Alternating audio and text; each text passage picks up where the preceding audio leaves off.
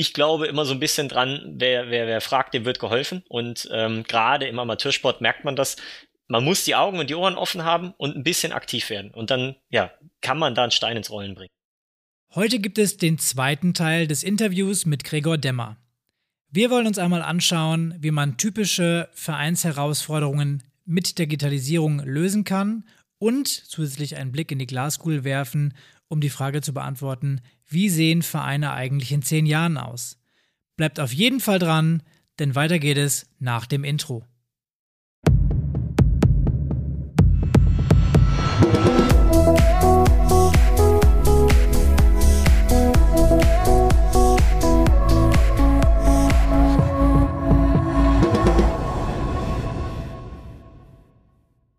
Herzlich willkommen im Vereinsstrategen Podcast.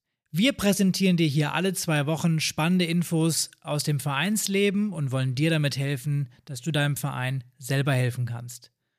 Heute geht es im zweiten Teil des Interviews mit Gregor Demmer um den Themenbereich Digitalisierung. Gregor ist leidenschaftlich im Amateursport verankert und als Geschäftsführer von Total Fansport setzt er sich auch täglich mit dem Thema der Vereinsdigitalisierung auseinander. In der letzten Folge haben wir bereits über das Thema Megatrends und Digitalisierung gesprochen und wie du diese im Verein verändern bzw. beeinflussen kannst. Wenn du diese Folge also noch nicht gehört hast, würden wir dir empfehlen, erst in diese Folge reinzuhören. Heute soll es dagegen um typische Herausforderungen im Verein gehen. Wir versuchen zu dritt dir Ideen zu geben, wie du diese Herausforderungen lösen kannst und zu analysieren, wo die Unterstützung von digitalen Produkten sinnvoll ist. Im zweiten Teil des Gesprächs wollen wir dann erörtern, wie Vereine in zehn Jahren aussehen können. So kannst du für dich selber entscheiden, ob du vielleicht einen wichtigen Trend verpasst hast oder verpassen wirst und bekommst ein Gefühl dafür, was für deinen Verein in den nächsten Jahren wirklich wichtig wird. Ja, in diesem Sinne würde ich vorschlagen, gehen wir doch direkt ins Interview zurück. Martin hat es gerade gesagt, wenn du den ersten Teil des Interviews noch nicht kennst, wir bauen zum Teil auf den Antworten aus diesem Gespräch auf. Hier nun also Part 2 von unserem Interview. Viel Spaß dabei. Ich habe ja vor uns schon von den Herausforderungen gesprochen, jetzt möchte ich auch dazu kommen einmal. Ähm, genau, und da würde mich natürlich jetzt mal von dir, Gregor, interessieren, was sind denn deine Lösungsansätze für diese Herausforderungen? Und da natürlich auch ein bisschen mit dem Schwerpunkt auf das Thema Digitalisierung. Ich würde dir jetzt einfach mal den, die erste Herausforderung vorlesen, ähm, die, glaube ich, jeder kennt. Ähm, mein Verein findet immer weniger neue Mitglieder und unser Verein schrumpft. Was soll ich tun? Ähm, also es gibt in meinen Augen zwei Ansätze oder zwei Komponenten dabei. Das eine ist, um halt überhaupt neue Leute zu finden, muss ich überhaupt erstmal Leute ansprechen oder auf mich aufmerksam machen, überhaupt sichtbar sein und ähm, ja dementsprechend breiter aufstellen und und mehr bei mehr Leuten sichtbar sein. Und ähm, das ist halt so eine Sache wenn Vereine immer nur ihre eigenen Kanäle bespielen, also ein, ein, ein, ein, Schreiben an die eigene Mitgliederliste oder ein, ähm, äh, ein, eine Anzeige in einem, in einem Kreisblättchen oder sowas, dann, dann erreichst du immer die gleichen Leute. Dann hast du vielleicht Vereine, die auf Social Media aktiv sind, aber du erreichst meistens nur die Leute, die halt die Seite geliked haben oder der Seite folgen. Das sind tendenziell Leute, die irgendwie schon mit dir zu tun haben.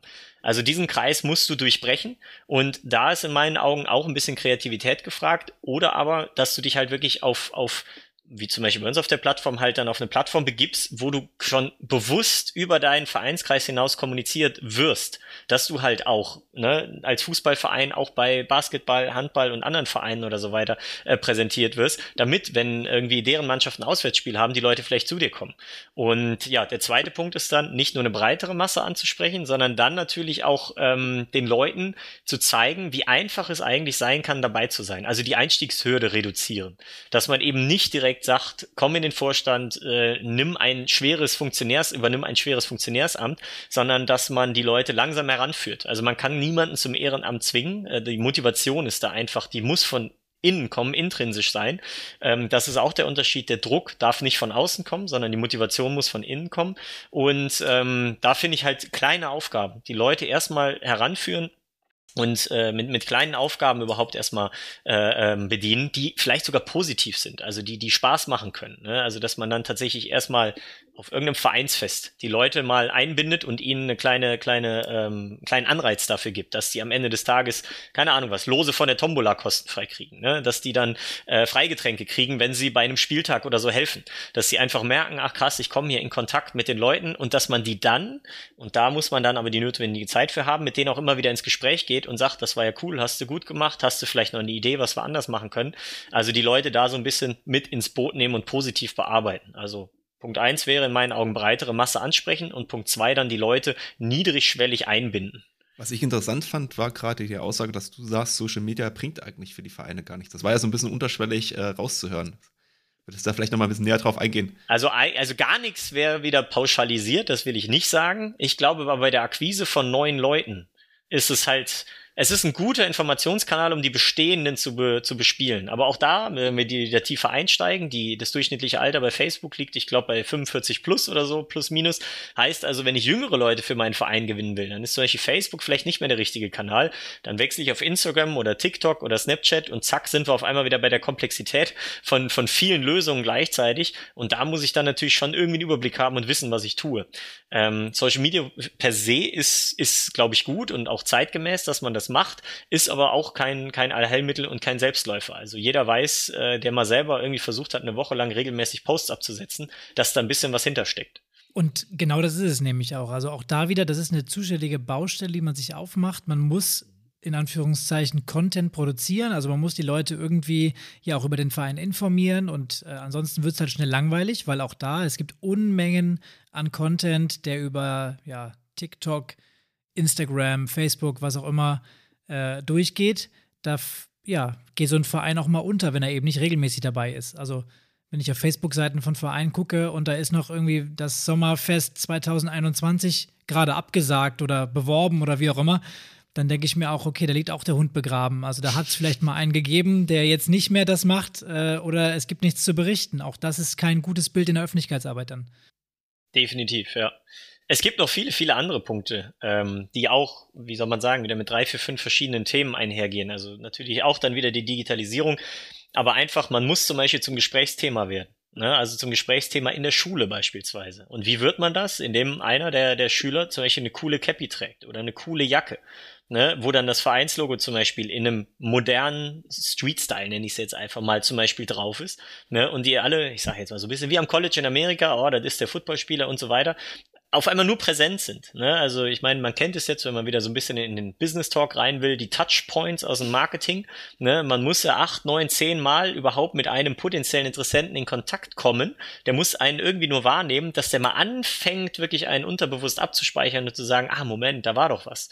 Und ähm, das heißt, diese Präsenz, gerade bei dem Grundrauschen, was wir ja heutzutage um uns herum haben, sich da nochmal durchzusetzen oder überhaupt präsent zu sein, da muss man halt anfangen, clever zu werden und ja, so ein paar kreative Wege zu suchen. Aber das sage ich jetzt wieder so leicht. Das ist halt auch schon wieder eine große Herausforderung, eine große Baustelle.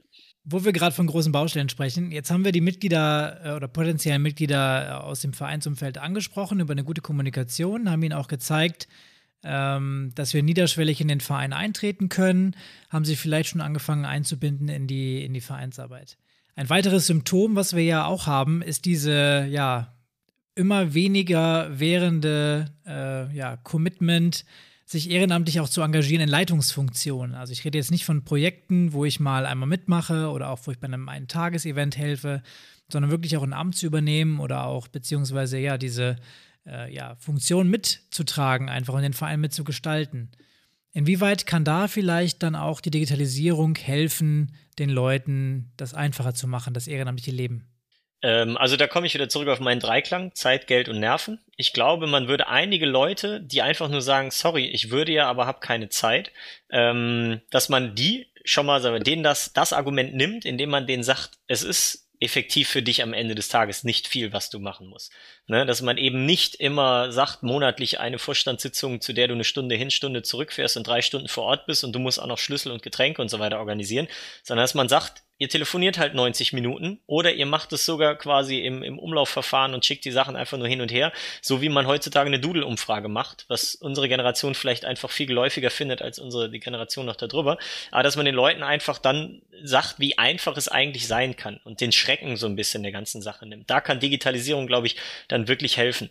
Und zudem, ähm, ja, ich meine, das ist, glaube ich, der gleiche Effekt so ein bisschen, wie wir mit unseren Politikern haben. Ne? Man schimpft immer gern über sie, aber keiner will es sonst machen. Schon. Also keiner, keiner will irgendwie die Verantwortung dann doch übernehmen. Und auch jetzt sage ich wieder keiner, da pauschalisiere ich wieder.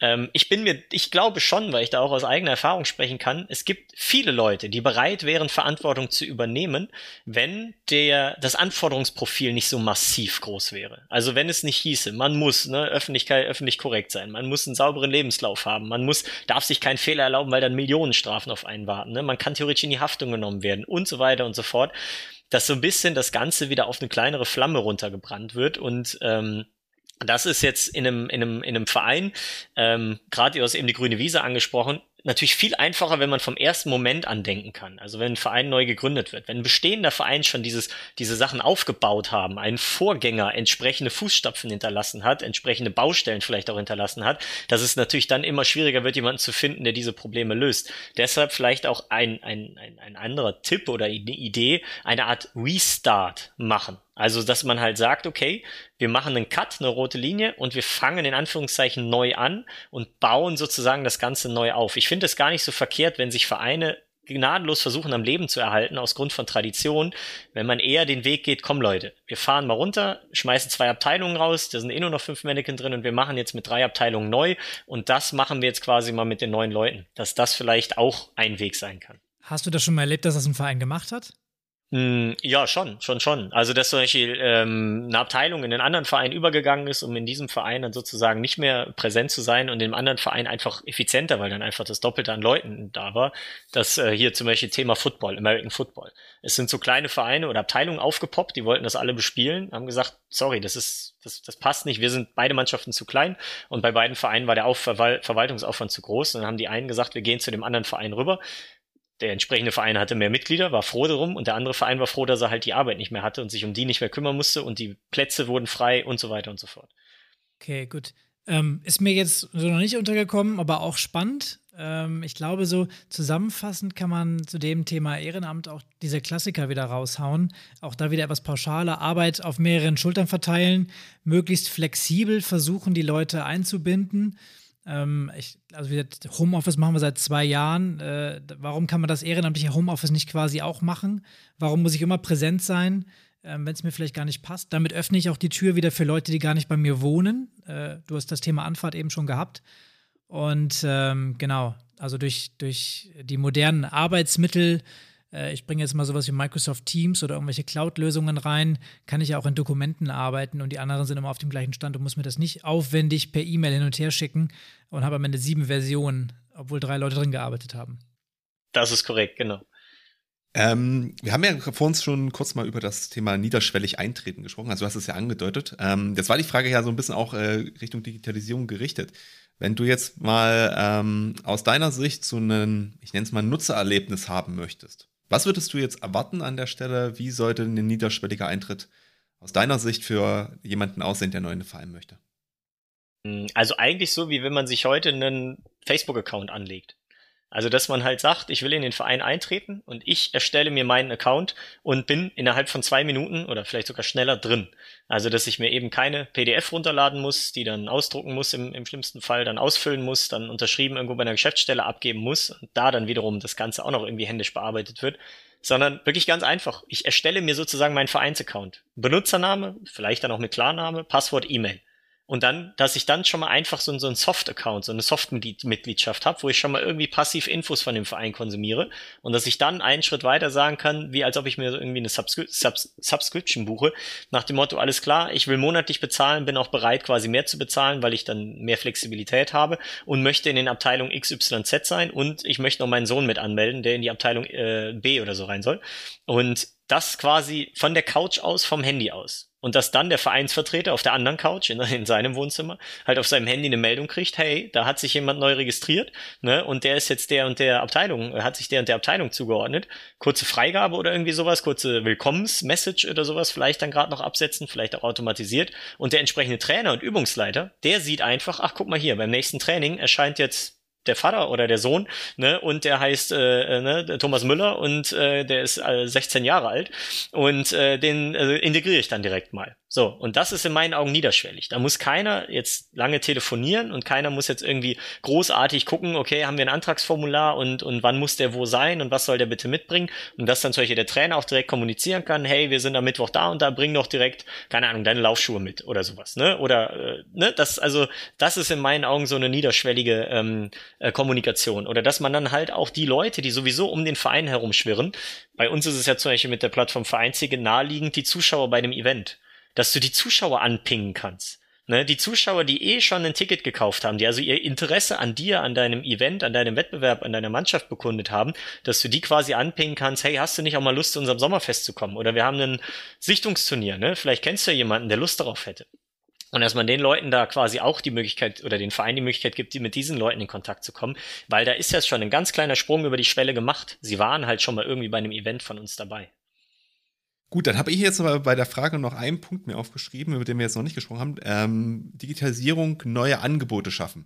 Also wir gehen jetzt mal ein bisschen weiter in die Zukunft. Augmented Reality ist ja sicherlich ein Begriff, dem einen oder anderen. Da geht es im Prinzip darum, wie kann Digitalisierung äh, quasi helfen, ähm, Erlebnisse besser zu machen. Also zum Beispiel zählt dazu ein Navigationssystem bei Google Maps. Also ich fotografiere irgendwas und dann sagt er mir, oh, das ist die, diese Straße. Zum Beispiel. Als, ähm, das geht aber auch darüber hinaus über VR-Brillen, sodass theoretisch Mitglieder ähm, auch mit einer VR-Brille von zu Hause quasi wie in der Sporthalle ähm, Sport machen können. Zum Beispiel, wenn sie älter sind und nicht mehr so gut aus dem Haus kommen, aber trotzdem sich noch ein bisschen bewegen wollen. Siehst du das als mögliche Zukunft für Vereine oder denkst du da, das wird zu schwierig, weil das schon sehr herausfordernd ist? Und das würden vielleicht eher private Anbieter zum Beispiel machen. Ja, also das konkrete Beispiel mit dem, ich bleibe zu Hause, weil ich mich nicht mehr so viel bewegen kann oder nicht mehr so raus kann, ist in meinen Augen ein Edge Case. Also das ist, das ist sehr weit weg ähm, von der, von der, ich sag mal, jetzt Realität, über die wir nachdenken, die vielleicht in zehn Jahren Realität ist. Ähm, tendenziell kann ich mir sehr gut vorstellen, dass halt ähm, ja neue Potenziale, insbesondere halt so diese Verknüpfung von E-Sports, das ist ja auch ein Megatrend, ähm, E-Sports und Virtual Gaming mit dem analogen Sports oder analogen Gaming halt wirklich sein könnte. Das, weil wir dürfen natürlich nicht, sage ich mal, den Kern des Vereinslebens über Bord werfen. Ne? Also wo Menschen zusammenkommen, um nicht nur Sport zu treiben, sondern auch Gemeinschaft zu leben ne? und, und Geselligkeit zu leben und zu fördern. Das ist ja der Kerngedanke. Wenn wir jetzt alle nur zu Hause mit unserer Virtual Reality Brille sitzen würden, ginge das in Anführungszeichen, aber ich glaube, und davon bin ich zum Beispiel persönlich sehr überzeugt, Vereinsleben bedeutet wirklich lebendig nebeneinander auch ein bisschen miteinander unterwegs zu sein. Was ich mir aber vorstellen kann, weil es eben ähm, ein neuer, eine neue Facette ist, ist halt dieses Virtual Gaming, dass ich zum Beispiel in der Woche zwei, dreimal trainieren gehe, dabei meine Fitness tracke, ne, äh, Geschwindigkeit, Schussstärke, Wendigkeit, Sprunghöhe und so weiter und diese Daten in meinen virtuellen Avatar überführe, der dann vielleicht auch Blockchain gesichert ist, ne, dass ich halt quasi mein eigenes kleines Package, mein Profil quasi mit mir rumschleppe ähm, und äh, das äh, bewahr, äh, wie soll man sagen, glaube äh, verifiziert ist und dass ich diese Daten auf meinen virtuellen Avatar übertrage, mit dem ich dann beim FIFA Pro Club Modus oder so dann gegeneinander spiele. Dass wir sozusagen Samstagnachmittags 15.30 das Spiel, ne, Musterstadt gegen TuS Neustadt haben, ne, auf dem Spielfeld und danach um 17.30 im Vereinsheim gucken die Jungs, die eben noch gespielt haben, den anderen über die Schulter, wie sie dann quasi digital, ne, Musterstadt gegen TuS Neustadt im E-Sport spielen. Und das könnte ich mir zum Beispiel äh, äh, sehr gut vorstellen, als ein Beispiel, weil das ist auch gar nicht so weit weg und da kommen wir auch zu dem Punkt, neue Potenziale.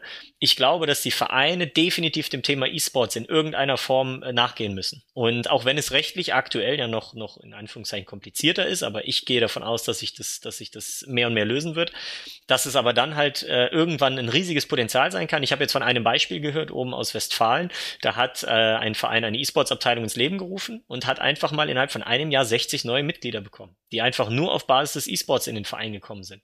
Und das finde ich einfach mega stark, weil wir sprechen da natürlich dann natürlich Leute an, die sich vorher vielleicht nie mit dem Verein identifiziert hätten, aber das jetzt mega spannend finden. Vielleicht geht es ja irgendwann so weit, dass wir äh, mit unserer VR-Brille nach dem virtuellen Fußballspiel noch virtuellen Bier zusammen trinken und dann haben wir auch diese virtuelle Geselligkeit wieder. Aber ich glaube, da driften wir jetzt doch ein bisschen ab vom Thema eigentlich. Solange das Bier nicht virtuell ist. Ja, das, genau, das muss dann real sein, logischerweise, ja, ja. Ja, weil die physische Erfahrung ist ja das, was das Vereinsleben ausmacht. Und das kann uns das Virtuelle nicht abnehmen. Also zumindest nicht in den nächsten 100 Jahren. Ich denke auch. Visuell und auditiv ja, aber nicht äh, ne, physisch erlebbar im Sinne von belastend und Schmack, Geschmack. Ja, genau, das, das glaube ich auch. Und ähm, das spielt natürlich auch eine Rolle. Also wir, äh, ich meine, wir sind jetzt alle noch äh, gut unter 40. Wir sind noch gut im, im digitalen Zeitalter quasi mit aufgewachsen. Die Generation nach uns ist noch viel mehr digital vernetzt. Die Generation, die aber älter ist, halt nicht mehr. Und das ist momentan die Generation, die auch im Sportverein auf das Sagen hat. Und wir haben gerade gesagt, die Bevölkerung wird älter. Das heißt, wir müssen uns auch mit Sportvereinen ein bisschen auseinandersetzen. Damit, ähm, ich glaube, Silver Society ist so ein bisschen das, das Buzzword da wieder. Ähm, die Leute, ja, wir müssen die, die ältere Bevölkerung auch digital fit machen. Ähm, und wir können nicht warten, bis wir quasi in dem Alter sind, weil dann ist es zu spät. Ähm, wir nehmen das aber mit. Also auch das natürlich, ne, das, was für uns mittlerweile selbstverständlich ist, das wächst auch dann, du hast es vorhin gesagt, Vereine sind die Gesellschaft, wächst in die Vereine mit rein. Definitiv. Das kommt in der Mitte der Vereine an, früher oder später. Aber ein Punkt, den du gerade zum Beispiel angerissen hast, ich fände es zum Beispiel mega spannend, wenn der Verein es auch zu seiner, zu seinem Portfolio aufnimmt, einfach so digital Workshops zu machen. Ne? Also dass halt eben diese, diese Silver Society auch einfach ganz bewusst und aktiv an das Thema Digitalisierung herangeführt wird.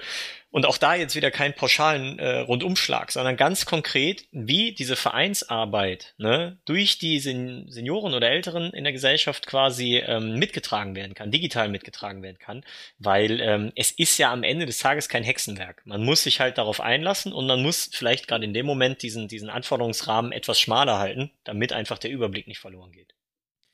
Ja, wo wir jetzt gerade vom Alter geredet haben, ähm, es gibt ja auch in vielen Vereinen auch ältere Sponsoren. Aber was ist eigentlich, wenn ich keine neuen mehr finde? Wenn das meine Herausforderung ist, wie kann mir da Digitalisierung helfen? Mhm. Ich glaube, also die Sponsorenakquise ist auch unglaublich zeitintensiv und zeitfressend. Ähm, das zumindest in meiner Wahrnehmung, was ich so bei den Vereinen mitbekomme. Entweder du hast halt Sponsoren, die sind dabei, die rufst du einmal an, die sagen, okay, 500 Euro, ich bin wieder dabei, lass die Bande hängen. Und wenn du neue finden willst, ist das ein unglaublich langer Prozess. Da können wir auch wieder aus dem unternehmerischen Kontext sagen, dass die Akquise im Schnitt achtmal länger dauert als in, in die Erhaltung des Bestandskunden. Und was ich glaube ist, ich selber bin ja Unternehmer und bevor ich mich mit dem Thema beschäftigt habe, wurde ich auch oft angesprochen. Was mich als Unternehmer einfach dann immer interessiert hat, ist, was kommt am Ende bei meinem Geld raus. Wenn ich dir so und so viel Geld gebe, kannst du mir sagen, welchen Mehrwert ich dann habe. Solange mir das niemand sagen kann, gehe ich nicht über meine, ich nenne es jetzt mal äh, CSR-Schwelle drüber, also meine meine Wohltätigkeitsschwelle rüber. Ich sage, okay, komm, 700 Euro, 1000 Euro, ich mag euren Verein und so weiter, ähm, dann mache ich das, aber ich habe das Geld abgeschrieben. Andersrum, wenn ich es messbar machen kann, wenn ich dem Unternehmer eine Info geben kann, hey, gib uns 1000, 2000 oder 4000 Euro und am Ende hast du so und so viel, so und so viel, so und so viel Neugeschäft oder zumindest Aufmerksamkeit auf deiner Marke, dann ist das für den Unternehmer eine ganz andere Entscheidungsgrundlage. Und ich glaube, dass Vereine tatsächlich in der Lage sind, sie wissen ja auch, wir haben 400 Leute beim Heimspiel gehabt, das ist ja schon mal so eine Kennzahl, dass sie, wenn sie gerade im digitalen Bereich Assets aufbauen, ne, also Wert, Wertgegenstände, äh, dass sie zum Beispiel bei einer Facebook-Fanpage kann man es ja auch schon sagen, wir haben 600 Follower und im Schnitt, im Schnitt 30 Likes. Ne? Das ist ja schon eine Quantität ähm, quantitative Messzahl, dass man das halt noch weiter treibt. Dass man also sagen kann, okay, ähm, ich kann dir am Ende des Monats sagen, wie viele Leute haben deine Anzeige gesehen, wie viele Leute waren beim Spieltag und haben am Gewinnspiel teilgenommen, äh, wo wir quasi dich präsentiert haben, wie viele Tickets haben wir ausgegeben, auf denen du abgedruckt warst und so weiter und so fort. Also dass man das Ganze messbarer macht, weil man muss einfach dem Unternehmer eine einfachere Entscheidungsgrundlage geben. Und ich glaube, da reißt du jetzt gerade ein Thema an, ähm, wo wir maximal an der Oberfläche kratzen können, das ganze Thema Datenmanagement auch im Verein. Also auch das ist ja ein Teil von der Digitalisierung. Jetzt haben wir viel über Tools und Prozesse gesprochen, aber dieses ganze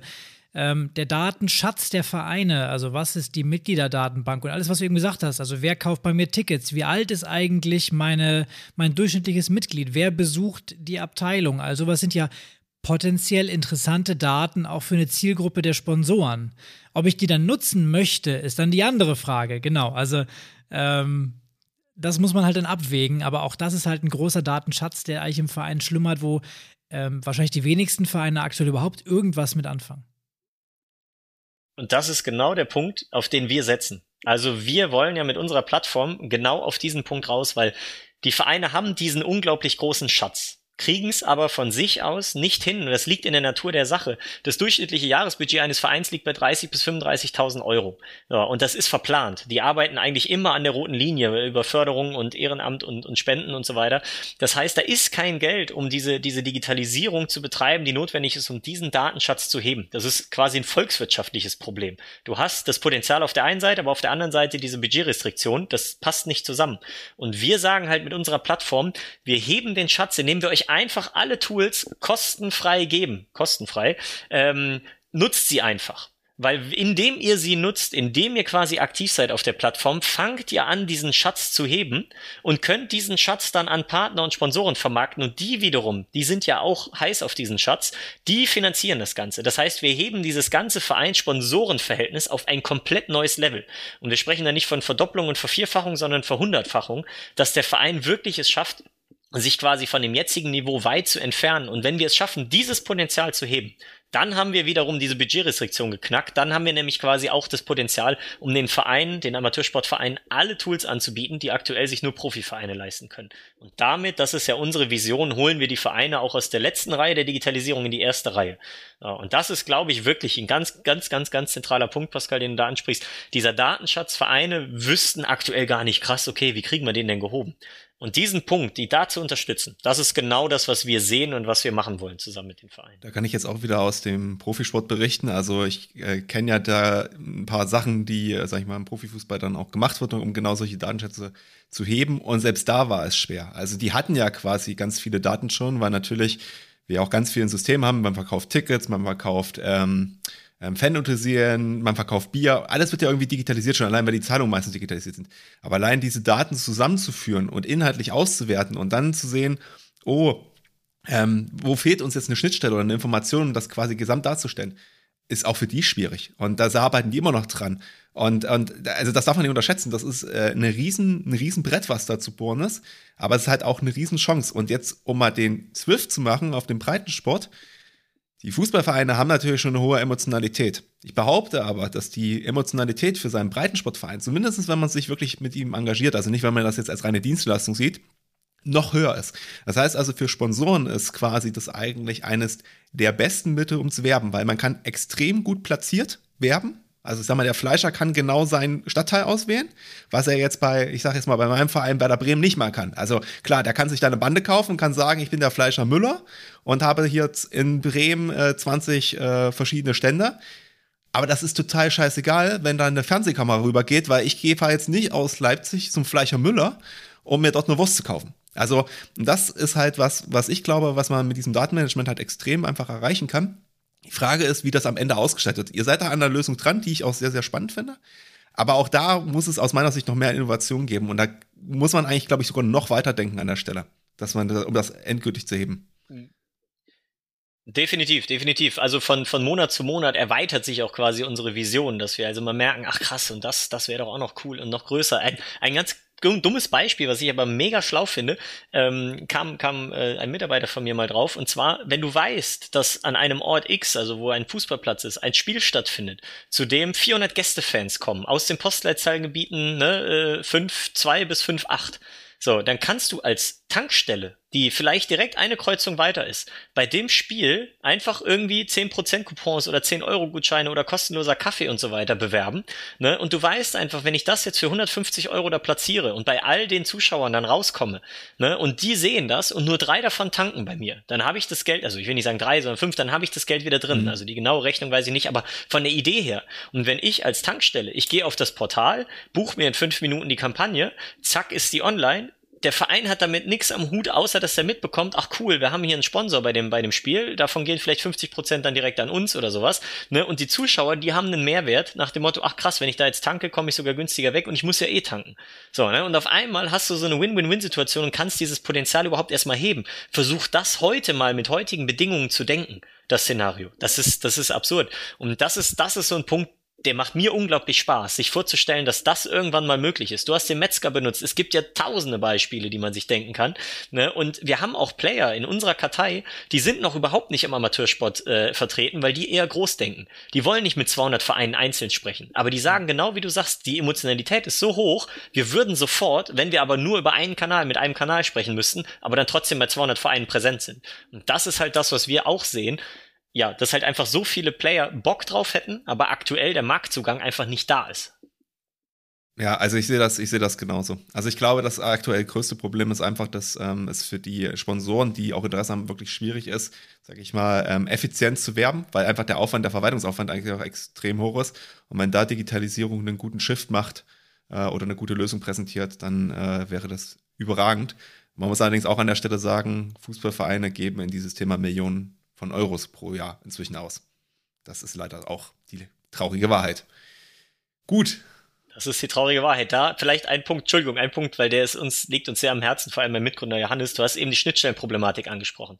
Wir haben lustigerweise, ich will nicht sagen jetzt äh, empirisch oder wissenschaftlich äh, äh, signifikant herausgefunden, aber schon bei unseren Gesprächen mit den Vereinen, wir haben ja inzwischen mit einigen tausend Vereinen gesprochen, es gibt, oder ich habe es mal so getauft, ein sogenanntes Effizienzdilemma. Für jedes Problem wird eine neue Software angeschafft. Ne? Erstmal eine Mitgliederverwaltung, dann eine Buchhaltungssoftware, ein Online-Banking wird eingerichtet, dann hast du irgendwann einen Ticketshop, du hast einen Online-Shop, da hast du dann Spieler Plus zum Mitgliedermanagement, dann machst du ein Booking-Tool. Auf einmal, ich habe schon sechs oder sieben aufgezählt, die nicht out of space sind, die fast in jedem Verein vorkommen.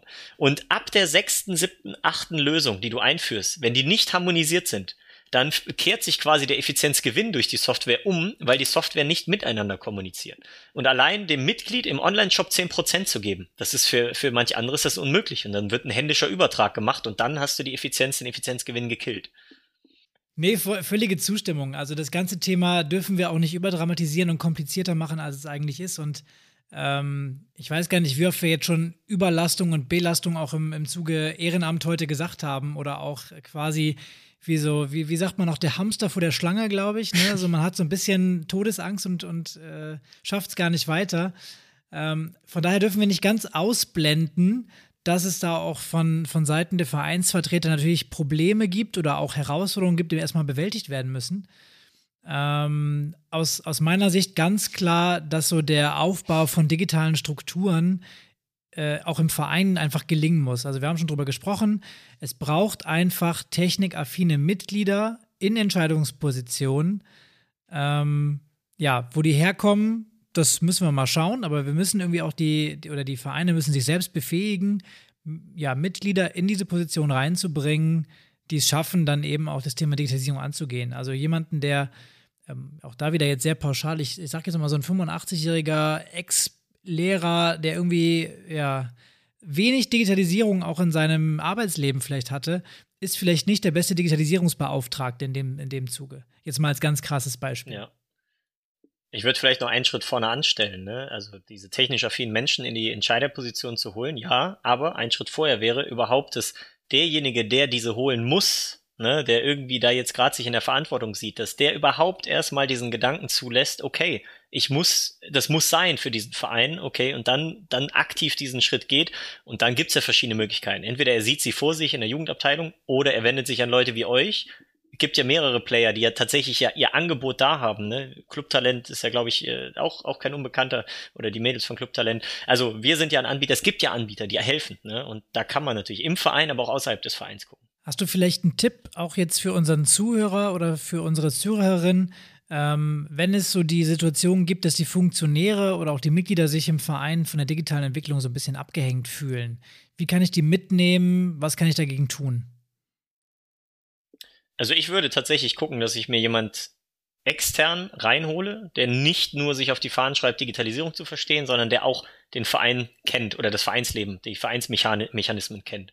Ähm, dass man halt wirklich dann entweder bei einem anderen Verein schaut, der es gut macht, in Anführungszeichen, wo man sagt, guck mal, die machen das doch auch, dass man mal mit denen spricht, dass man da mal anklopft und sagt, hey, kann ich mal schnuppern, könnt ihr nicht mal kommen und in der Vorstandssitzung, ne, dass wir mal drüber reden. Oder aber, dass man halt wirklich dann, ja, nach Angeboten schaut, wie, wie, wie ihr es anbietet, wie, wie es andere auch anbieten, dass man halt sich da einfach, das ist dieser Gedanke, es zulässt, ne, dass halt Leute kommen, die mir jetzt gerade mal erklären, was da überhaupt möglich ist. Also diese Offenheit zu beweisen und dann natürlich aktiv wird oder und da mal anklopft und mal nachfragt und ich glaube immer so ein bisschen dran, wer, wer, wer fragt, dem wird geholfen. Und ähm, gerade im Amateursport merkt man das. Man muss die Augen und die Ohren offen haben und ein bisschen aktiv werden. Und dann, ja, kann man da einen Stein ins Rollen bringen. Ähm, da auf den Zug springen ja auch mittlerweile viele Landessportbünde oder Verbände auf, die dann äh, Formate ja. entwickeln, um die Vereine zu unterstützen. Also das machen sie ja sowieso schon. Ähm, aber jetzt werden auch gezielt eben Vereinsentwicklungs-, Organisationsentwicklungsformate entwickelt, ähm, auch gerade im, im Themenbereich Digitalisierung. Ja, genau das, genau das. Und da ist einfach nur diese Schritte zuzulassen, ist, glaube ich, schon der erste richtige und wichtige Schritt. Und dann quasi, wenn man einen Stein ins Rollen bringt, den auch laufen zu lassen und selber mit anzuschubsen. Wir haben jetzt heute schon gehört gehabt, dass du Vereinsticket natürlich als ein sehr gutes Tool ansiehst, ähm, weil du es ja selber mitentwickelt hast und selber dafür einstehst. Trotzdem würde mich jetzt mal interessieren, ähm, wenn ich jetzt eine spezielle Vereinssoftware bzw. ein Vereinstool brauche, wofür entscheide ich mich da? Also nach welchen Kriterien sollte ich da vorgehen? Ja, also jetzt ohne mir selber in mein eigenes Fleisch zu schneiden. ähm, also ich muss leider dazu sagen, wirklich, ähm, die, die meisten Softwaren machen in meinen Augen einen ganz groben Fehler. Weil sie sind wirklich nur für den Verwalter gebaut. Und sie sind nicht für den User oder für das Mitglied gebaut. Und deshalb, wenn es, ich habe sie noch nicht entdeckt, außer unsere natürlich, äh, wenn es sie gibt, dann würde ich halt darauf achten, dass es eben nicht nur ein Tool für mich als Verwalter ist und vielleicht gibt es einen Mitgliedszugang oder sowas, sondern dass es andersrum gedacht ist. Dass ich also eigentlich eine Software habe, die das Vereinsleben digitalisiert. Das heißt also, dass die alle Mitglieder quasi mitgedacht sind, dass es Abteilungsstrukturen gibt, dass es ähm, Kommunikation gibt in verschiedener Form, dass es Meinungsbildungsmöglichkeiten gibt und dann darüber hinaus natürlich auch die klassischen Themen wie Verwaltung und Buchhaltung und so weiter mit abgedeckt werden, weil sonst denke ich wieder nur an mich als Verwalter und versuche meine Verwaltungstätigkeiten irgendwie bestmöglich zu digitalisieren, aber nicht das Vereinsleben zu digitalisieren. Und deshalb, also wenn es das gibt da draußen, dann genau, würde ich darauf achten, dass es halt nicht nur ein Tool, nicht nur für mich ist. Und ähm, dann vielleicht noch zusätzlich, gerade im Thema Digitalisierung, Technik ist das eine, gute Technik, gute Software. Aber sie muss ja auch angewendet werden. Ich muss den Zugang dazu finden. Das heißt, mir muss jemand helfen können. Heißt also, wenn ich mich entscheiden müsste, greif zum Telefon und ruf da an und dann erstmal gucken, ob die bereit sind, mir auch bei den banalsten Schritten zu helfen. Also der Login, die Registrierung, das Aufsetzen des Vereins. Ist da jemand, der mir hilft? Weil spätestens bei komplexeren Themen wie Finanzen und Buchhaltung und so weiter, dass ich dann auch wirklich, wenn ich nicht weiterkomme, jemanden habe, weil sonst ist die Software sofort für mich wieder tot. Und das wäre zum Beispiel auch mein Tipp, neben der reinen Technik, auch und auf die, die Features, das Feature-Set, auch vor allem auf den Support und, und die Leute dahinter zu gucken. Haben die wirklich Ahnung vom Verein? Entwickeln die das weiter? Beantworten die mir Fragen? Das wäre für mich ganz, ganz wichtig. Da hast du eigentlich ähm, einen guten Punkt vorweggenommen, schon den ich gerade äh, als Frage einwerfen wollte. Mal so unter uns dreien gesprochen, hört ja sonst keiner zu, ne? Ähm, hast du auch so ein bisschen das Gefühl, dass es gerade sehr viele Anbieter auf dem Markt gibt und so ein bisschen die Konsolidierung aussteht? Also es wird ähm, in, ich sag mal, fünf, vielleicht auch zehn Jahren maximal die Hälfte von diesen Anbietern noch geben? Also euch ja auch nicht ausgenommen. Also auch bei euch, ihr seid in so einer Wachstumsphase drin. Ähm, ihr, ihr seid noch gerade am, naja, am Anfang würde ich nicht sagen, aber ihr seid noch auf jeden Fall dabei. Ähm, es ist schon auch schwierig momentan, oder? Ja, definitiv. Also das ist ja auch, ich meine, wo Not ist, ne, da wird man erfinderisch. Und das ist ja im, im, im Menschen, im menschlichen DNA einfach drin. Und natürlich sieht man die Not der Vereine. Man sieht die Zahlen, den Mitgliederschwund, Finanzengpässe und so weiter. Und natürlich sind wir auch nicht die Einzigen, die das, die das sehen. Also ganz im Gegenteil, da waren ja schon einige vor uns unterwegs. Ähm, deshalb, also diese Konsolidierung, die wird eintreten. Das ist in meinen Augen auch ein ganz natürlicher Mechanismus guckt euch unsere Handybetriebssysteme an. Ne? Vor, vor 10, 15 Jahren mit Nokia, Alcatel, äh, Siemens, BenQ und wie sie alle hießen, jeder hat seine eigene Software mit dem Handy auf den Markt geschmissen und heute benutzen 90, 95 Prozent der Menschen, zumindest jetzt hier in unserer westlichen Welt, iOS oder Android. Also es muss sich irgendwann standardisieren und konsolidieren. Das ist in der Technik einfach so, weil erst dann kann Technik wirklich ihren richtig nachhaltigen Mehrwert komplett entfalten. Ne? Weil sonst hätten wir jetzt 15 App Stores und äh, Agenturen, die, die auf 15 verschiedenen äh, App Store-Techniken und Betriebssystemen programmieren würden. Das wäre ineffizient. Und Konsolidierung ist ja immer eine Art des Effizienz, äh, oder dahinter steckt eine, ein Effizienzgedanke. Und ähm, das wird passieren und auf ganz unterschiedliche Art und Weise, dass manche Softwaren einfach verschwinden, manche gehen ineinander auf, äh, manche tun sich zusammen und manche werden einfach nebeneinander parallel existieren, weil sie sich dann doch irgendwie ergänzen oder für verschiedene Vereinsarten dann gesehen sind das wird passieren, bin ich ganz deiner Meinung. Und da vielleicht äh, so ein bisschen auch unseren Ansatz gerade. Wir wollen nicht eine weitere Vereinsverwaltungssoftware sein. Also wir sind vielleicht sogar mehr, ich sag's jetzt tatsächlich mal so soziales Netzwerk, Plattform, so in die Richtung. Wir sehen uns selber gerne als Ökosystem, als als Mitgliederverwaltung. Weil bei uns registrierst du dich als User. Und zwar jedes Mitglied als User und ordnest dich dann dem Verein zu. Und daraus, dass du mehrere User hast, die sich einem Verein zuordnen, wächst quasi dieser Verein als digitaler Zwilling des echten Vereins. So, und solange die Mitglieder noch nicht alle sich selber registriert haben, kannst du als Verwalter die natürlich anlegen und sobald die sich registrieren, wird quasi deren Eintrag mit ihrem Nutzerprofil gematcht. Aber so wächst quasi dann dieser digitale Zwilling, wie wir ihn gerne nennen, ähm, der Vereinslandschaft dann quasi so peu à peu. Und noch ein weiterer Vorteil ist, die User sind Herr ihrer Daten. Das ist ein großes Thema, Datenschutz. Da heben auch immer ganz viele beim Thema Digitalisierung den Finger. Und äh, die sagen dann, welche Daten welchem Verein freigegeben werden sollen. Ob dieser Verein nur meinen Namen sehen soll oder meine Kommunikation Kommunikationsdaten oder sogar meine Finanzdaten oder sogar meine Fitnessdaten. Und sobald ich meine Handynummer ändere, kann ich das an alle Vereine pushen und jeder Verein hat seine selbstverwaltete aktuelle Mitgliederliste. Und das ist in unseren Augen ein, ein Ansatz, so muss man das zukünftig denken. Und wenn wir das so denken, dann, das ist dieser Ökosystemgedanke, dann sind wir gar nicht verschlossen dagegen, andere anzupflanzen. Wenn es ein Tool gibt, was mega gute Buchhaltung macht für Vereine, Warum sollten wir es dann nochmal neu erfinden? Dann pflanzen wir die an und integrieren die quasi ins System. Nur mal so gerade für den Moment, wie das vielleicht später so aussehen könnte, wenn sich der Markt konsolidiert. Auf jeden Fall ein spannender Ansatz, den ihr da verfolgt und auch mal, ja, ein bisschen anders gedacht auf jeden Fall, wenn du sagst, ihr stellt quasi den Nutzer in den Mittelpunkt und nicht die Verwaltungssoftware.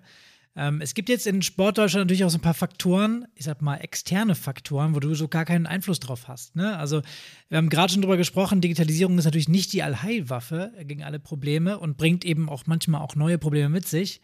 Ähm, und Sportvereine sind nicht die First Mover. Das ist so abseits des Ganzen. Auf der anderen Seite haben wir ja als Digitalstandort Deutschland auch maximal gute Voraussetzungen, äh, ironisch gemeint leider. Äh, dementsprechend, wir haben vor uns noch einiges, was äh, ja Thema Breitbandausbau ist, also auch Kosten für Modernisierung von Sportstätten. Also ich äh, bin in wenigen Turnhallen gewesen, die über guten Handyempfang hatten, äh, geschweige denn WLAN. Und auch Sportplätze sind jetzt nicht perfekt digital ausgestattet. Dementsprechend gibt es einfach eine schlechte Infrastruktur und auch äh, ja massiven Nachholbedarf. Und auch da muss man leider sagen, ähm, der Sport bzw. die Sportinfrastruktur steht bei den Kommunen, die chronisch pleite sind oftmals, auch nicht an erster Stelle bei solchen Projekten. Äh, dementsprechend auch da ähm, ja ne, ne, ein externer Faktor, den ihr irgendwie wahrscheinlich bei euch im Businessmodell mit einpreisen müsst. Ja, definitiv, definitiv. Ähm, jetzt ganz, ganz persönlich oder für uns gesprochen als Unternehmen, also wir wollen erstmal ein paar tausend Vereine in Deutschland digitalisieren. Also von den 90.000 plus minus äh, Sportvereinen, wenn wir dann drei, vier, 5.000 in den nächsten drei, vier, fünf Jahren erreichen, ist das schon mal sehr gut. Und so viele, die halt einen guten Anschluss haben sollten, sollte es eigentlich geben, auch in Deutschland. Aber ich gebe dir natürlich vollkommen recht, das ist aber natürlich ein großes politisches oder auch gesellschaftliches Thema da muss man ein bisschen drauf setzen, dass der Druck natürlich immer größer wird oder groß bleibt. Der ist ja schon groß auf die Politik, dass halt da natürlich auch vehement rein investiert wird. Und ähm, Sportstätten an sich sind ein Riesenthema. Ne? Sportstätten an sich sind ein Riesenthema, weil ähm, ja, ich meine, sie sind ich will nicht sagen, sie sind alle marode, aber zum Großteil ist da, glaube ich, ein riesen Investitionsstau und das muss einfach gesellschaftlich aufpoppen. Und ich gehe davon aus, dass wenn wir die Vereine in die Lage versetzen, wieder mehr Schwung zu nehmen und wieder mehr, ja, einfach Wallung zu machen, dass die natürlich dann auch mehr Gewicht bekommen, was so die politische Meinungsbildung angeht und ähm, ja, dann auch mehr Gehör finden. Aber das ist ein langer Weg. Das ist jetzt nichts, was innerhalb der nächsten fünf Jahre passiert. Circa 30 Milliarden Euro ist der Investitionsstau im, in, bei deutschen Sportstätten. Das ist eine Hausnummer, ja, allerdings. Aber auch da wieder, ne, angenommen, ne, wir hätten wieder mehr Leben in, in den Vereinen drin, mehr Leben in der Halle, dann ist es auch für private, für, für größere Partner interessanter, was weiß ich, ihren Namen dafür zu geben, ne, um dann die Halle mal auf Vordermann zu bringen und so weiter und so fort. Ich meine, das ist ja äh, drüben, wenn man nach Amerika guckt, ist das ja viel, viel äh, gängiger, dass halt theoretisch dann Investoren, Unternehmen, ne, die Halle oder auch irgendwie äh, am College die Bibliothek oder so einfach dann Gebäuden und, und Einrichtungen, Infrastruktur, ne, mit ihrem Geld das Ganze halt aufpolieren manipulieren und ihren Namen dann draufsetzen. Wer weiß, vielleicht nimmt das ja in Deutschland dann auch hier und da mal Form an. Da sind wir ja quasi schon bei Szenarien für die Zukunft. Das passt eigentlich ganz gut, ähm, denn wir wollen jetzt ein bisschen noch über digitale Szenarien mit dir sprechen. Und zwar wollen wir es ein bisschen anders gestalten, als wir es quasi schon so ja, sehr ausführlich ja über verschiedenste Punkte gesprochen haben, sondern wir wollen jetzt einfach mal gucken, wie realistisch ist denn das genannte Szenario so in zehn Jahren für einen großen Teil der Vereine? Oder ob es überhaupt notwendig ist? Ähm, und da ist es jetzt erstmal so gedacht, dass du im Prinzip erstmal, Gregor, mit Ja und Nein nur auf die Frage antworten sollst. Und wir stellen dann gegebenenfalls nochmal eine Nachfrage. Und gleichzeitig wird Pascal auch diese Frage beantworten. Und wir gucken mal, ob ihr da so deckungsgleich seid oder ob es da Unterschiede gibt. Und äh, ich bin jetzt mal echt gespannt. Also, genau, also in zehn Jahren geht man nur noch mit einem digitalen Ticket zum Spiel. Ja, in zehn Jahren. Ja. Ich sag nein, also im Amateursport nicht, das glaube ich nicht. Also man muss sagen, äh, auch da vielleicht zur Ergänzung, äh, dass natürlich heute schon alles machbar ist, ne, ein digitales Ticket äh, zu haben.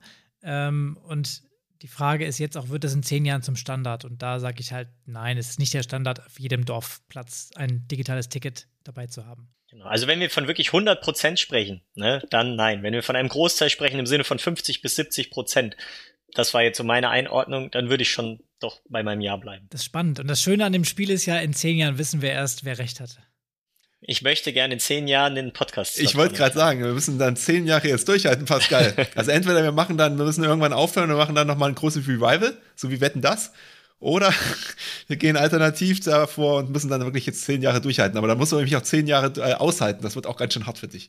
Also nur, ein, nur, nur zur Einordnung. Also ich, warum ich Ja sage in der, in der Aspekt, wenn man mal zehn Jahre zurückdenkt, 2011, was kam da raus? Ich glaube, das war das iPhone 4 oder iPhone 4S kam da, glaube ich, gerade auf den Markt. Mit Siri, glaube ich, ganz frisch. Da war ich, glaube ich, so in der Uni. Ja, das kommt ungefähr hin. Und äh, wenn ich mir vorstelle, die Entwicklung, die es seitdem bis heute genommen hat und dann quasi von heute bis in zehn Jahren, da bin ich mir, bin ich fest davon überzeugt, dass quasi auch wenn ich mir ein Kinoticket kaufe, wenn ich mir ein Konzertticket kaufe, wenn ich dann quasi das per PDF zugeschickt bekomme, dann werde ich den QR-Code auf meinem Display zeigen. Und dann ist es für mich schon ein digitales Ticket. Und wenn es dann noch einen Schritt weitergeht und ich hab's in meiner App drin, das wird auch ein Großteil schon machen. Also da bin ich ziemlich, ziemlich sicher, dass dieses Ticketing digital definitiv auf ganz, ganz vielen Stellen, auch auf den Sportstätten sozusagen präsent sein wird. Okay, dann kommen wir zum zweiten. Ähm, in zehn Jahren ist ein digitaler Mitgliederausweis völlig normal. Ja. Bin ich bei dir. Da sind wir beim Thema Vereinsaccount, den ich angesprochen habe. Also ich bin mir ziemlich sicher, dass das die, die Zukunft im Verein ist. Meint ihr, das kommt von den Verbänden? Kommt auf die Sportart an. Im Golf zum Beispiel, die sind da relativ weit. Okay. Pascal überlegt noch. Ja, ich, äh, ich kann mir das nicht vorstellen. Auch da ähm, braucht es eigentlich eine Lösung seitens des DUSB oder seitens eines richtig großen Players, der das dann auch wieder verbandsübergreifend macht. Weil ansonsten, wenn jetzt wirklich nur der Golfverband was macht, dann ja, hilft es den Golfvereinen, aber wieder dem Rest nicht. Kennt ihr den deutschen Sportausweis? Also mit dem haben wir auch mal gesprochen. Die, die Idee ist gut, aber da scheitert es in unseren Augen auch wieder an den, an den Strukturen, ähm, so, so wie er quasi angegangen wird. Ähm, aber so vom System her, von der Idee her ist der, ist der top. Das geht ja schon fast, wenn man so weiterdenkt, in Richtung Bürgerausweis. Ne? Also theoretisch, warum machen wir nicht alles über unsere E-ID? Warum nicht alles über den elektronischen Personalausweis? Ob Versicherung, ob Arbeitgeber, ob Sport, ne, Freizeit? Theoretisch möglich, in Deutschland schwierig wegen des, wegen der Mentalität in Richtung Daten und Datenschutz. Dann kommen wir ähm, zum dritten Punkt. In zehn Jahren ist der äh, digitale Mitgliedsantrag und die Kündigung völlig normal. Ja. Also für mich sollte das jetzt schon normal sein. Also bitte Vereine da draußen, macht das jetzt so schnell wie möglich. Ähm, ich hasse es. Da ist auch wieder interessant zu fragen, was heißt digital? Ist die PDF auf der Website schon digital? Also in meinem Verständnis ist das tatsächlich eine, ja, eine Drei-Klick-Lösung, möglichst einfach gehalten, am besten am Handy, im Notfall am Rechner. Da würde ich mitgehen, genau. Also die PDF, äh, die man runterlädt, geschweige ausdruckt, das ist nicht digital. Das ist nicht mehr zeitgemäß, das ist 2005. Gut, in zehn Jahren ähm, ist Sportbewegung, sind Sportbewegungspläne nur noch digital unterstützt. Da du ja vorhin schon deinen äh, Bekannten angesprochen hattest, der ja ähm, offensichtlich noch nicht von dir bekehrt werden konnte, das digital zu machen, so klang es ja zumindest ein bisschen raus, würde ich fragen, ob das äh, dann in zehn Jahren soweit ist. Man muss dazu sagen, er macht es ja mit Excel und verschickt es per WhatsApp. Also das kann man schon als Digitalisierung äh, ansehen. Ne? Nur da ist halt auch mit digitalen Tools trotzdem noch sehr viel Zeit notwendig. Ähm, da würde ich ein nicht mehr ganz so eindeutiges, aber schon noch ein Ja in den Raum stellen. Ich bin auf jeden Fall dafür, dass es gemacht wird. Ich habe auch jahrelang Sportstättenbelegungspläne gemacht. Ähm, und ich bin auch bei dir, Gregor. Bitte nicht Excel, Screenshot, WhatsApp, sondern Smart. Also entweder gibt es da ein Tool für oder man macht es in einem Prozess, der einfach ist. Vielleicht ein Gedanke noch dazu. Wir denken jetzt ja immer von der Vereinsebene abwärts. Aber gerade dem Thema ist es ja immer unglaublich spannend, noch die Ebene darüber zu sehen. Also die Stadt, der Kreis, der Verband oder auf jeden Fall der, der Betreiber oder der Inhaber von der Halle, von der Sportstätte. Weil wenn der einfach von oben herab sehen könnte, so der Slot gehört der Schule, der Slot gehört dem Verein A, der Slot gehört dem Verein B und dann halt von oben halt auch sehen kann, zentral, da sind wir wieder beim Thema Entität, okay, die Slots sind verteilt und innerhalb dieser Slots können dann die Vereine auf dem gleichen Tool, ne, auf der gleichen Quelle ihre Slots verteilen und dann sehen sozusagen die verschiedenen Mannschaften, ah, guck mal, wir haben den Slot und die mannschaftszugehörigen User sehen das in ihrer App. Und wenn dann ein Termin, egal von welchem Player, der die Berechtigung hat, verlegt wird, sehen das automatisch alle.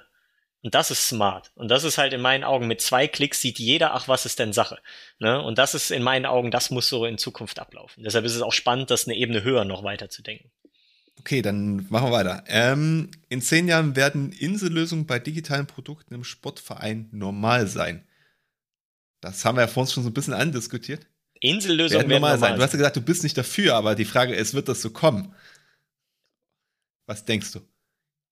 Ja, ja, ja, ja. Also wir werden noch nicht so breit aufgestellt sein. Das ist leider noch dominiert, deshalb ja. Ich glaube, Insellösungen sind jetzt auch schon der, der Standard und ähm, ich sehe da momentan auch noch keine, ja, keine Kooperationsmöglichkeit, die so großflächig angelegt ist, dass es da tatsächlich diese One-Fits-All-Lösung gibt. Und dafür ist auch Sportdeutschland wieder zu divers dann. Also wir haben es ja in unserer Großsportfolge auch schon, äh, Großsportverein-Folge auch schon gesagt, es gibt Vereine eben, die ja, die 260 Mitglieder haben und es gibt Vereine mit mehreren tausend Mitgliedern. Dementsprechend wird es auch schwer, eine Lösung für alle zu finden dann. Da würde ich einen Einspruch erheben. Das ist durchaus möglich muss man halt IT-architektonisch entsprechend aufsetzen.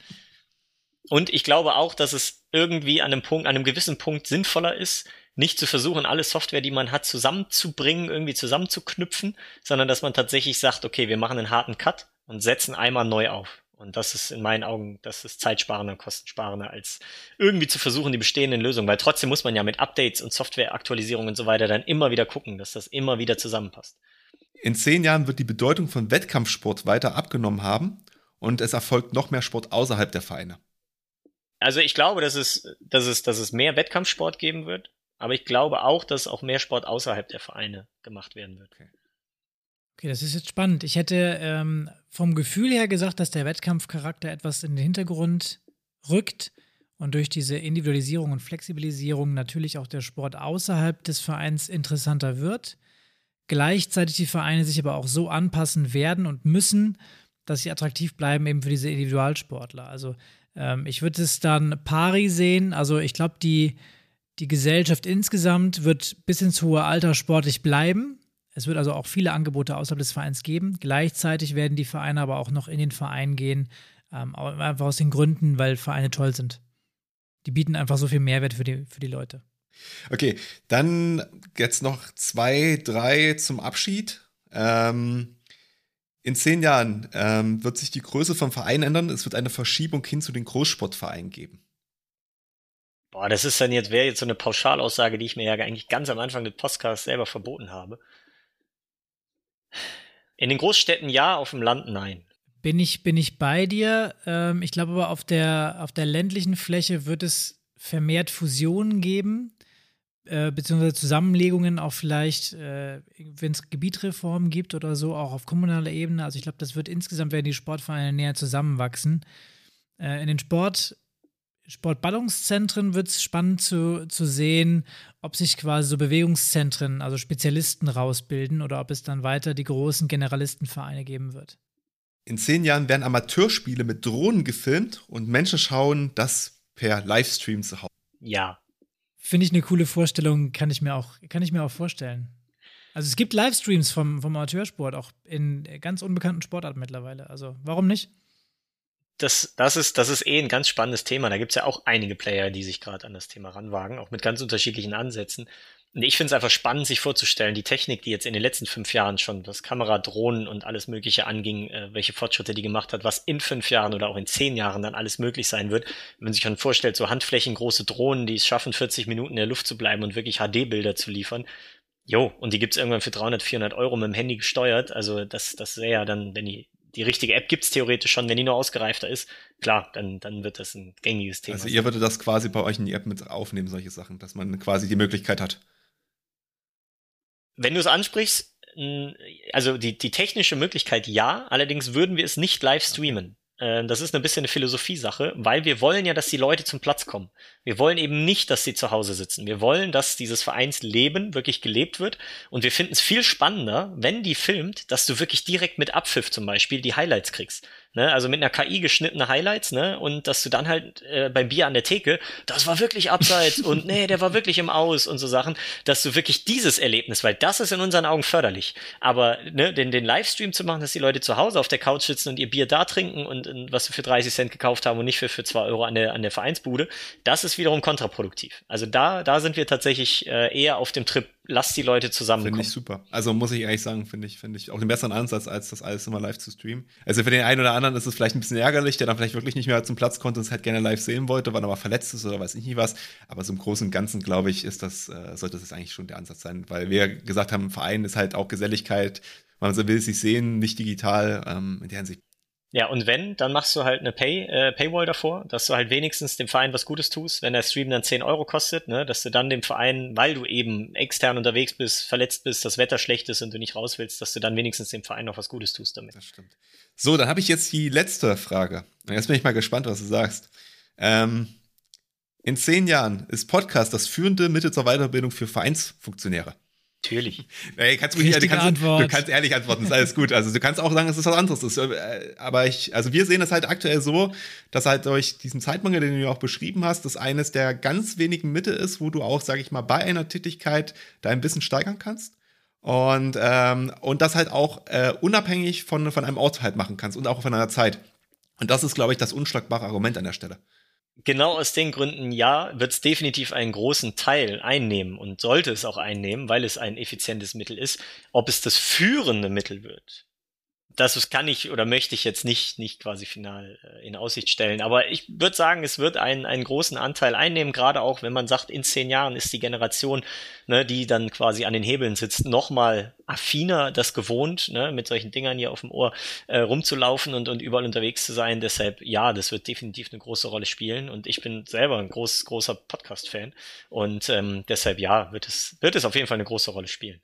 Ich muss mich da anschließen. Also wir werden alles dafür geben, dass wir auch in zehn Jahren noch relevanten Content produzieren und dass ihr da draußen, die uns zuhört, äh, auch weiter dabei bleibt.